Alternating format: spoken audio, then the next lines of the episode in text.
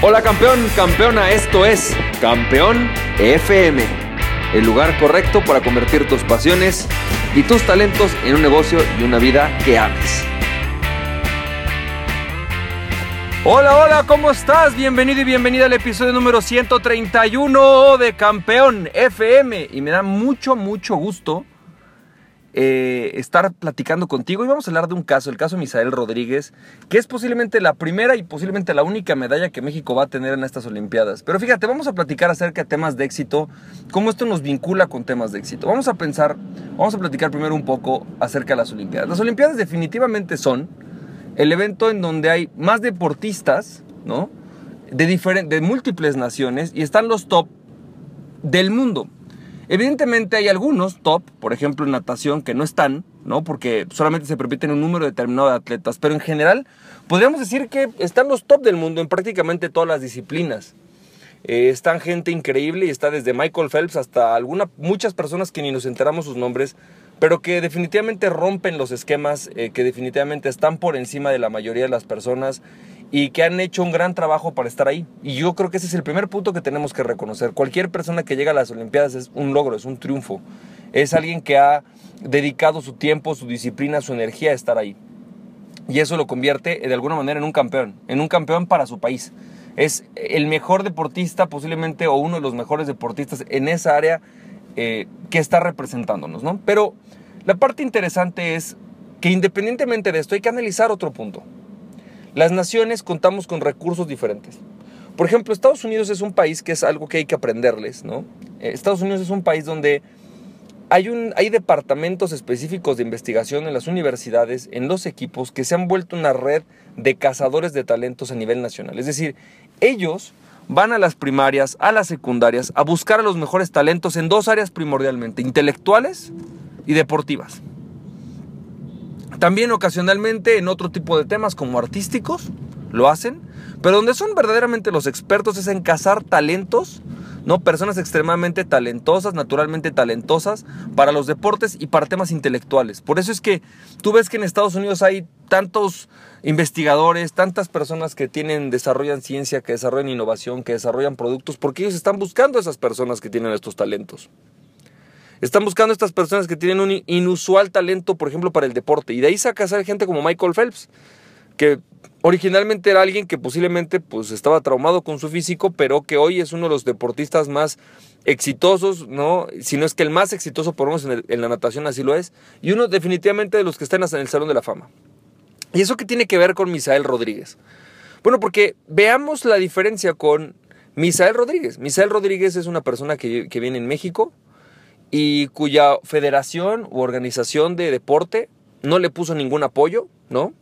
No tiene un, departamento gigante de, ni de marketing ni definitivamente de entrenamiento. Él se tuvo que mantener y pagar todos y cada una de las cosas que están ahí. Incluso me parece que hasta parte de su uniforme lo tuvo que poner él.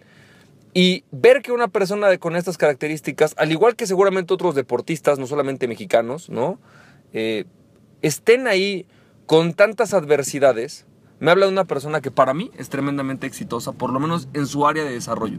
En un área de sus vidas son extremadamente exitosos. No sé si sean exitosos como personas, pero en un área de sus vidas se están realizando. Y Misael Rodríguez para mí es un ejemplo de eso. Es, un ejemplo de una persona que pone su empeño, pone su disciplina y que a pesar de las condiciones, a pesar de estar en contra, muchísimas condiciones, el Señor hoy está asegurando una medalla para nuestro país.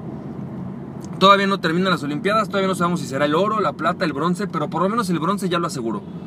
Y eso es de admirarse, para mí eso lo convierte en un héroe. Para mí si de todas maneras cualquiera de los que están ahí es un héroe, y sobre todo todos los de los países del tercer mundo, bueno, pues cualquier persona del tercer mundo que logra una medalla sin apoyo, sin dinero, teniendo que trabajarlo ellos, teniendo que pagárselo ellos, ¿sabes algo? Son más que héroes, son superhéroes. Son supercampeones. Ellos no son campeones, son supercampeones. Y me lleva una lección muy importante acerca del éxito. Fíjate, me parece que el éxito es una suma de muchas cosas. El éxito se consigue bajo una suma de muchas cosas. Definitivamente el, el entorno es fundamental. O sea, no podemos negar que un deportista en Estados Unidos tiene mucho más probabilidades de desarrollo y de éxito que un deportista en México. Es innegable. El entorno es fundamental. No podemos negar que una persona que a lo mejor se desarrolla en eh, ciclismo en Francia tiene mucho más potencial y mucho más probabilidades de desarrollo, de desarrollo que alguien que nace en Uzbekistán. Eso me queda clarísimo, no podemos negarlo. El entorno es crucial.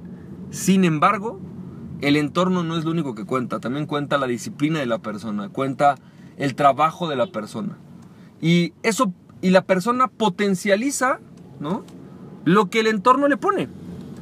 Una persona indisciplinada, sin ganas de salir adelante, con poca conciencia, con pocas ganas de triunfar, en México va a tener cero probabilidades de éxito en los deportes. Una persona que se rinde fácil, que se queja mucho, que tiene mala actitud, que no trabaja sus disciplinas, que no busca relacionarse con personas más exitosas que él, definitivamente va a fracasar en los deportes en México. Pero no solo en los deportes, en muchas cosas.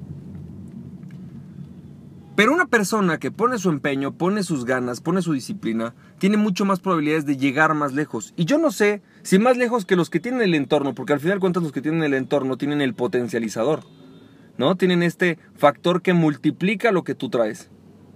Pero definitivamente pueden hacer mucho más que sin esa actitud. Así que yo creo que hay dos cosas que tenemos que empezar a cuidar como personas. Por supuesto que una de ellas es el entorno.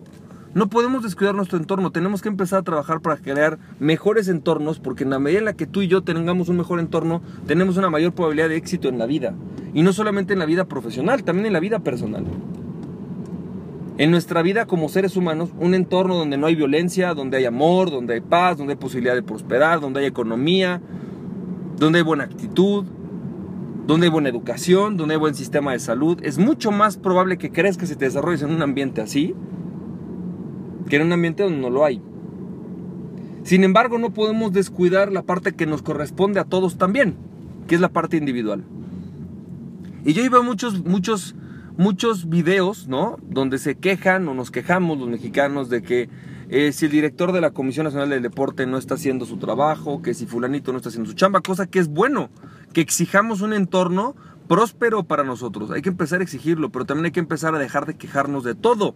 Hay que empezar a, trabajar nosotros. ¿Qué estamos haciendo nosotros para crecer? ¿Qué estamos haciendo nosotros para que esos políticos o para que estos entornos se creen y se, fraguen? ¿Qué estamos fraguando nosotros para poder hacer? ¿Qué estamos comploteando nosotros para poder hacer de esto un entorno mejor? ¿Cómo vamos a trabajar en ello? ¿Cómo empiezas como individuo? Eso está increíble, es una lección que para mí es una, lección increíble de alguien como Misael Rodríguez.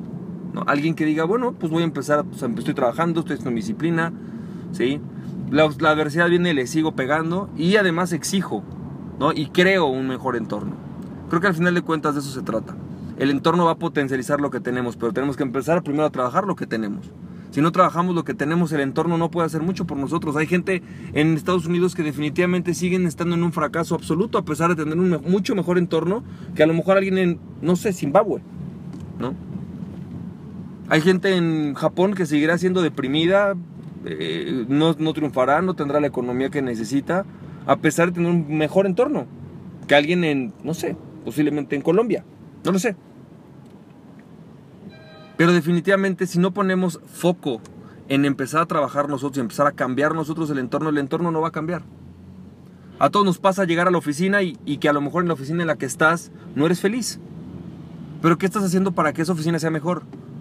¿Cómo estás contribuyendo a que eso crezca?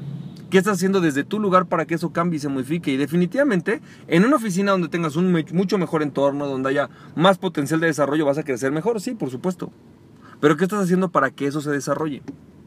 ¿Qué estás haciendo tú en lugar que llegues para que eso crezca, para que eso se dé, para que sean esas condiciones?